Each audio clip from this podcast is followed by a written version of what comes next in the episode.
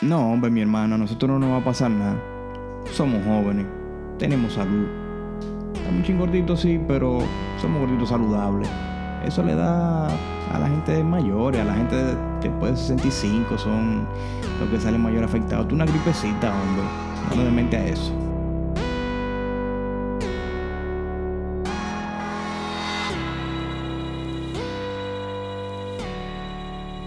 Bienvenidos amigos y amigas a su podcast. Espero que todos estén en salud. Bueno, este episodio, el 002, para mí es muy especial. ¿Por qué? Porque inicia una nueva temática en lo que es el, el podcast. Hoy le damos inicio a lo que es una entrevista donde conversamos con un especialista, con un amigo, con un hermano eh, sobre un tema en específico. Y este tema me apasiona mucho porque se está viviendo día a día que no solamente tenemos la pandemia del coronavirus, sino que también tenemos la epidemia de la obesidad y el sobrepeso.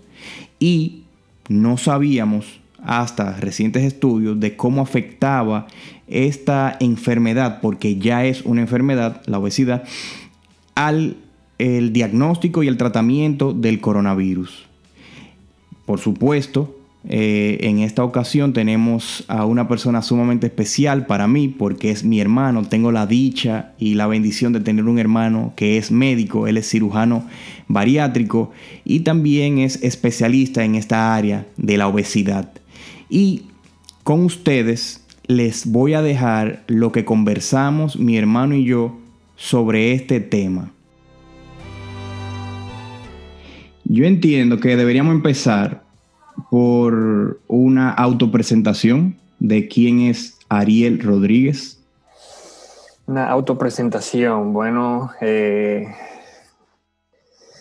¿qué te digo? Ariel Rodríguez, hijo, eh, ¿verdad? Dominicano de pura cepa. eh, eh, nada, me gradué de, allá del Colegio La Salle en Santiago, después fuimos a, la, carrera de medicina en, en Ucaymaima, después de, mucho sobrepensar, ¿verdad?, cuál iba a ser el futuro, con, dos papás médicos, como que nunca creía que iba a, ser, eh, a seguir los pasos, pero realmente como que me llamó la carrera y después de ahí fue la definitivamente la, la decisión correcta porque eh, después de ahí nunca me he visto haciendo nada más. Entonces vine a Estados Unidos en 2006 a hacer la carrera de, de cirugía, hice mi, eh, mi, especialidad en cirugía y luego hice un año más en una subespecialidad en cirugía bariátrica o de obesidad y de cirugía mínimamente invasiva y después de eso he estado en los últimos cinco años aquí haciendo en la Florida y con mis ojos allá en mi pueblo eh, y, eh, verdad, eh, pendiente de lo que pasa allá. ¿Y la carrera de bariátrica también incluye una subespecialidad en obesidad o eso tú lo hiciste aparte? No, realmente la, la, el, el, fellowship o el subentrenamiento en cirugía bariátrica era básicamente ¿verdad? el proceso de cómo llevar los pacientes a cirugía, la educación prequirúrgica, eh, educación en nutrición, educación en psicología un poquito. Y básicamente era más clínica y quirúrgico. Eh, después de ahí, eh, lo que es obesidad o el tratamiento de la obesidad per se, uno ¿verdad? Como que lo va cogiendo en el camino, va en las diferentes eh, convenciones que uno va yendo y las, diferentes eh, eh, actividades educativas que uno va cogiendo después de que uno se gradúa, ahí que uno más o menos se mantiene al día con todo lo que es tratamiento de obesidad clínico, pero realmente el enfoque de, de nosotros, mío en particular, es el tratamiento quirúrgico. Ok. Y definiendo qué es la obesidad en, términos que nosotros podamos entenderlo. ¿Qué es la obesidad? Bueno, realmente la obesidad quiere decir que hay una acumulación anormal de tejido graso, eh, ¿verdad? Que es eh, en cuanto a peso, ¿verdad? Se calcula dependiendo de la altura de la persona. Uno, eh, hay una tabla que te dice cuál sería el peso ideal para esa persona, dependiendo de, de la edad y sexo, más o menos. También eh, influyen, pero eh, la tabla que utilizamos es la índice de masa corporal, en el cual se toma la altura del paciente, el peso y se, se, calcula eh, en base a eso si está eh, cerca del peso ideal o está de sobrepeso o si ya está en lo que se llama obesidad mórbida, que es cuando ya ese índice corporal está por encima de 35. Ok. Y leyendo, leyendo sobre la obesidad y toda esta pandemia que a, todos nos ha afectado, estuvimos leyendo eh, en un artículo reciente del John Hopkins que hay, un, hay una correlación entre lo que es obesidad y el riesgo de muerte en, en pacientes con coronavirus. Sí, se identificó que la obesidad es básicamente un factor de riesgo independiente para los pacientes que contraen el, coronavirus. Se notó que esos pacientes básicamente tenían más riesgo, eran más complicados, tenían más riesgo de terminar entubados en la unidad de cuidado intensivo y tenían un poquito más de riesgo de, de morir acerca del coronavirus. E inclusive se identificó que se identificó que aparte de la edad, que era verdad el factor de riesgo más importante, mientras, mientras verdad más, más viejitos los pacientes se veía que tenían menos eh, reserva y que realmente le afectaba más el coronavirus. Aparte de la edad, el segundo factor independiente de riesgo fue la obesidad. O sea, que no tiene nada, perdón, eso no tiene nada que ver entonces ya con la edad. Independientemente de la edad, si, la, si el paciente llega con obesidad, tiene mayor riesgo de ser entubado y también mayor riesgo de muerte. Correcto. Eso fue identificado en varios estudios, no solamente en el de Johns Hopkins, pero en varios estudios a través de, en China, eh, Europa y en Estados Unidos, donde realmente el nivel de obesidad es más alto. Se vio que a los obesos realmente el coronavirus le daba más severo y tenían eh, eh, realmente un curso clínico más, eh, ¿verdad? más cargado, más envuelto y terminaban algunos de ellos en muerte. ¿Y a qué se debe? O sea, ya hablando ya clínicamente, ¿por qué afecta tanto a los pacientes obesos? Bueno, se notó que la parte de del problema con el coronavirus no era solamente la infección, sino cómo el cuerpo reaccionaba a esa infección. Entiéndase, había una reacción inflamatoria a las células que estaban infectadas con el coronavirus. Inclusive se habla de, una, de, un, de un uh, cytokine storm, que es básicamente eh, estas eh, citoquinas que andan circulando en el cuerpo, atacan todas esas células. Entonces, ¿qué pasa? Eso crea inflamación y crea los problemas en los pulmones, donde hay problemas de oxigenación y todo eso, porque el, pulmón no funciona, está inflamado, no funciona a su normalidad. Entonces, ¿qué pasa con la obesidad? La obesidad, estas células grasas son metabólicamente activas y crean básicamente un nivel de inflamación en el cuerpo eh, bajo grado, pero es básicamente el cuerpo está inflamado eh, todo el tiempo. Entonces, ¿qué pasa? Cuando ya tú tienes todas estas citoquinas eh, corriendo en el cuerpo y sobre eso eh, se, infecta el paciente con el coronavirus, entonces ya añade al problema inflamatorio. Entonces, por eso es que inclusive cuando se lee ese estudio, dicen que algunos de estos pacientes jóvenes que no tenían ninguna eh, otras enfermedades eh, que se han identificado como riesgo, entiéndase diabetes, hipertensión, problemas del corazón, problemas de obstrucción pulmonar crónica y, nada de eso, que el único problema que tenían básicamente era obesidad, le estaba yendo de esa manera. Y parte de lo que se especula es que estos pacientes eh, básicamente son obesos saludables. Entiéndase que no tienen esas enfermedades preidentificadas, pero básicamente tienen el riesgo de contraer esas enfermedades básicamente con el tiempo. por eso es que los obesos realmente tienen que tener más cuidado en esta pandemia. Y se puede ver entonces eh, la obesidad como una, como una condición ya preexistente, o sea, como una enfermedad.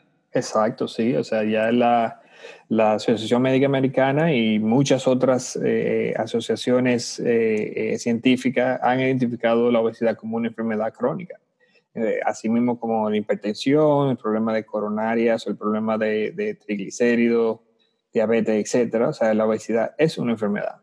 Entiéndase que hay que buscar maneras de controlar y si no tratar esto, porque se, se sobreentiende que la historia natural de la obesidad es más obesidad. Entiéndase, cuando uno empieza joven con este problema de sobrepeso, tiene un riesgo mayor de llegar a una edad avanzada con más problemas eh, médicos y con obesidad. O sea que eh, el problema, parte del problema es que como ha surgido la incidencia de obesidad eh, eh, ya hace varios años, o sea, eh, uno lo ve básicamente como un poquito de normalidad, ¿verdad? O sea, hay gente en sobrepeso y hay gente que son obesos y simplemente, ¿verdad? Uno tal vez como un médico no le presta el nivel de atención que uno necesita o que ese paciente necesita, porque generalmente siempre te dicen, ¿verdad? Come bien, eh, a dieta o controla lo que está comiendo y a ejercicio, pero se ha demostrado que se necesita estar un poquito más envuelto en, en, en, en, el tratamiento de la obesidad para tratar de obtener un cierto control. Y en tu experiencia, ¿cuál es el, el approach, si es que hay uno ideal para tratar eh, la obesidad? Bueno, o sea, independientemente de, del caso, es, eh, es un prerequisito, ¿verdad? Que todos tenemos que comer un poquito mejor, tenemos que controlar algunas de, de, las cosas que estamos comiendo, porque realmente, eh, como, como decían eh, los, los filósofos, ¿verdad? Somos lo, lo, que comemos. Okay. Entonces, entiéndase que no es hacer dieta, sino es cambiar el estilo de vida, ¿verdad? Evitar algunas cosas que, con que son procesadas, con muchos químicos, con muchos azúcares añadidos y cosas así que realmente nuestro cuerpo no, no se fue diseñado para procesar ninguna de estas, uh, de, de, estas eh, comidas procesadas. Y aparte de eso, ¿verdad? Sea, comer saludable, ser activo, eh, pero independientemente de eso, hay cosas que no podemos controlar, como son la, la, genética, o sea, hay personas que genéticamente están predispuestos a ser obesos y también hay personas que su, composición genética va cambiando dependiendo de cómo reacciona su ambiente y por alguna razón u otra que tal eh, todavía no entendemos completamente, desarrollan ese problema de sobrepeso y obesidad independientemente de lo que hagan. Y ya son, esos son los casos que ¿verdad? llegan a nuestras puertas para ofrecerle eh, ¿verdad? el tratamiento quirúrgico a, a esta situación. Pero independientemente de, eso, realmente eh, creo que eh, se está viendo que la juventud y, ¿verdad? Las la, personas en, general están cogiendo un poquito más de conciencia en cuanto a eso, están cuidando un poquito más, comiendo un poquito mejor, tratando de evitar ¿verdad? todas estas eh, comidas chatarra, como la llamamos, y, cosas que tienen mucho azúcar, tanto dulces y azúcar refinada cosas llenas de grasa y cosas así, que realmente no son saludables para nuestro cuerpo. El término gordito pero saludable, ¿qué te, en tu opinión, qué, qué, te merece o sea, pensar gordito pero saludable? Bueno, realmente eso es lo que estamos viendo eh, con el coronavirus y algo que, que, que ha salido a relucir ese término que lo hemos usado todos, ¿verdad? Y se ha visto que es verdad, hay muchas personas que son eh, obesos, o tienen obesidad mórbida con un índice de masa corporal inclusive por encima de 40 y sin embargo no toman ningún medicamento y han ido a su médico y se chequean su colesterol y tal vez puede ser que está bien, se chequean su presión y está bien, se chequean su, su azúcar y generalmente están bien y, son personas eh, realmente jóvenes que tal vez puedan ser activas y todo eso. Sin embargo, esto es una enfermedad que no cesa, entiéndase, tiene mucha paciencia. Y si tú sigues a esa persona por 5, 10, 15, 20 años, vas a demostrar que eh, eh, eso se va acumulando. Y, con el pasar del tiempo empiezan a tener la presión un poquito más alta, lo, tal vez lo, el colesterol un poquito más alto, ya le dicen que tiene prediabetes, y tal vez no, no necesita medicamento en, esa, en, ese momento, pero pasan dos, tres años más y se ve ya que van acumulando eh, los factores de riesgo y de repente empiezan a acumular medicamentos. Necesitan un medicamento para la presión, medicamento para, para controlar la diabetes y todo eso. Sin embargo, siguen tratando, haciendo dieta, haciendo ejercicio y todo eso, y, y no obtienen eh, la, la, el peso ideal que andan buscando, porque es un problema crónico.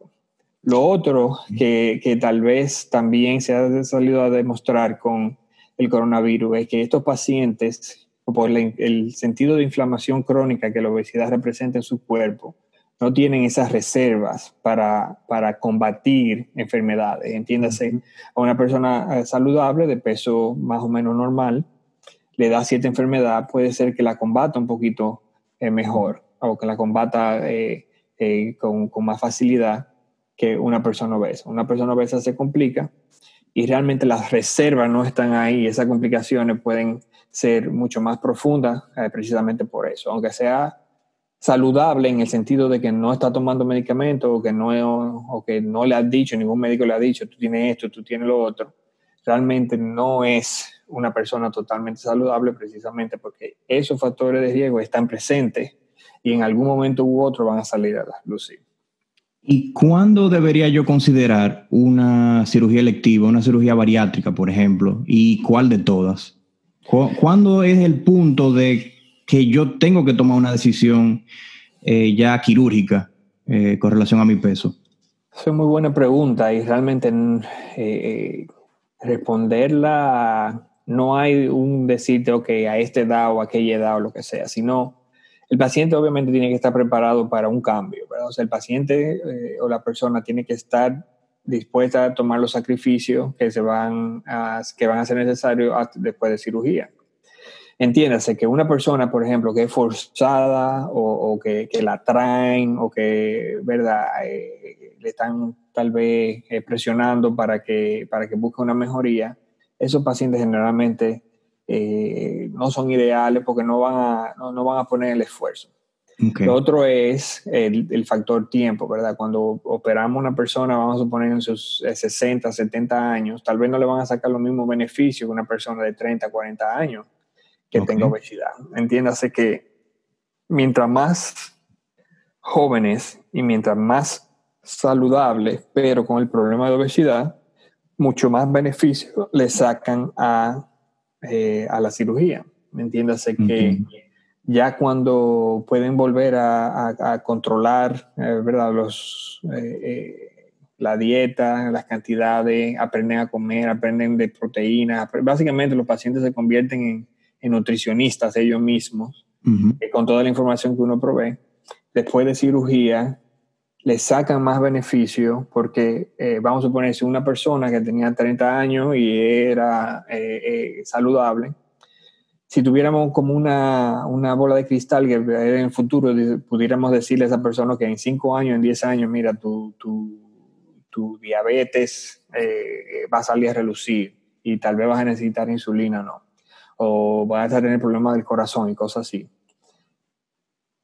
y después de cirugía podemos, pudiéramos ver que esos factores de riesgo o se eliminan o por lo menos se dilatan uh, hasta 10, 15, 20 años eh, eh, eh, más tarde, pues obviamente le ha sacado más beneficio a una persona tal vez que no tenga la misma condición. Ok. Mira, me la voy a jugar, me la voy a jugar. Aquí en República Dominicana hemos visto pacientes que uno dice, pero ven acá, pero ese paciente ni siquiera está obeso, está gordito, sí, es verdad que está gordito, y le hacen una cirugía bariátrica. ¿Qué, ¿Qué tú opinas con relación a ese tipo de, de, casos? ¿Qué te digo? Eh, realmente si uno viera que fueran uno o dos o tres pacientes, que sean los menos, uno diría, bueno, ok, en casos particulares hay ciertos casos en los cuales la cirugía está indicada inclusive en pacientes con índice de, masa corporal un poquito bajito. Por ejemplo, un paciente que tenga diabetes eh, tipo 2 y tal vez tenga ¿verdad? un índice de masa corporal de 30, 32, pues son casos en los cuales uno considera eh, cirugía. Ah, pero realmente tratamos de reservar cirugía para esos pacientes que son un poquito más obesos o que tengan o que se ten, eh, eh, cumplan los criterios de lo que se llama obesidad mórbida, que es un índice de masa corporal de 35. Generalmente para un paciente, vamos a poner de 5,6, 5,8, que es más o menos el averaje, eh, son, entiende, por lo menos 50, 80, hasta 100 libras de más. Ah, entonces es un poquito delicado porque obviamente hay pacientes que lo utilizan como prevención, ¿verdad? Eh, tal vez tienen factores de riesgo familiares eh, y, quieren prevenir, ¿verdad? Pero sí se ha dado el caso en el cual se ha básicamente eh, utilizado de una manera que están fuera de los criterios. Entiéndase una persona que tal vez te 20, 30, 40 libras sobre su peso ideal, pero quiere perder esas eh, eh, libras extras o no quiere o quiere estar restringido con cirugía y han procedido a cirugía tal vez no, no indicada. Quisiera creer que esos son los menos. Eh, quisiera creer que, que, verdad que la mayoría de los pacientes que buscan este tipo de cirugía es porque la necesitan, pero sí se han visto casos que, que uno, verdad, cree que son un poquito cuestionables. Ok. ¿Y cuál sería entonces, ya para finalizar, tus recomendaciones eh, finales con relación a toda esta pandemia? Eh, ¿qué, tú puedes ver en un futuro? Eh, dinos tu recomendación. Bueno, yo creo que la parte más importante es tener esas conversaciones con los médicos primarios, ¿verdad? Porque hay muchos médicos que todavía ven la obesidad no como una enfermedad, es verdad, y todavía siguen eh, diciéndole a los pacientes que sigan haciendo ejercicio y que sigan haciendo dieta. Eh, y sin embargo, año tras año, cuando van los pacientes o vuelven los pacientes eh, para su chequeo anual, no ha habido ningún progreso. Y eso tal vez está bien, ¿verdad? La primera, segunda vez que tuve un paciente, pero después de ahí realmente hay que sentarse y hablar con ellos, decir, ok, ¿cuáles son las eh, dónde estamos y a dónde queremos llegar. Y creo que los pacientes también tienen que tener ese tipo de conversaciones con, con sus, con sus doctores y también hacer sus propias investigaciones, ¿verdad? O sea, la información está ahí, todo está en, las páginas de Internet en cuanto a lo, bueno, lo malo y, las complicaciones que puede haber y las indicaciones y todo eso en cuanto a cirugía. Entonces, eh, si lo, la persona cree que es un candidato, ¿verdad? Porque ha hecho su, su, su, su, diligencia, ¿verdad? Ha tratado de comer mejor, ha cambiado su estilo de vida, ha sido un poquito más activo y todavía no obtiene los resultados que anda buscando, ya tiene eh, problemas de salud o tiene esas, esa eh, historia familiar bien fuerte eh, relacionada a la obesidad. Ese son el tipo de, de personas que tienen que ser un poquito más activos en, en, en cuanto a su propia salud y eh, tener ese tipo de conversaciones. Entonces yo lo que creo es que si eh, en general, o sea, la población eh, se pone un poquito más envuelto en cuanto a salud, en cuanto a comer saludable, comer bien, eh, ser un poquito más activo y, estar pendiente que la obesidad, aunque no duela o aunque no tenga problemas presentes de salud, puede en el futuro convertirse en un problema mayor. Excelente. Y si la persona quisiera buscar más información con relación a bariátrica, obesidad, ¿dónde te pueden contactar? Eh, bueno, tenemos nuestra página de internet, eh, te la voy a mandar para que se la, ponga por ahí, pero es eh, PB Surgical, ¿verdad? de palmbeachsurgical.com y ahí hay una, una sección básicamente exclusivamente para pacientes bariátricos y también en, nuestra asociación, que es el ASMBS o ASMBS, que es la Asociación Americana de Cirugía Metabólica y Bariátrica, donde también tenemos bastante información para los pacientes. Bueno, pues muchísimas gracias, doctor Ariel Rodríguez, por brindarnos de su tiempo. Gracias por toda la información. Esperemos que la persona tomen conciencia y puedan, tal como usted dijo, eh, tomar su salud como una prioridad. Así que feliz noche y si quiere decir algo más antes de irnos. No, encantado de estar aquí, eh, eh, a su orden siempre y éxito. Gracias por acompañarnos en este nuevo episodio. Para nosotros un placer y un honor. Esperamos que le haya encantado. Si te gustó, déjanos tus 5 estrellas en iTunes, déjanos tu comentario, déjanos tu feedback y por supuesto, compártelo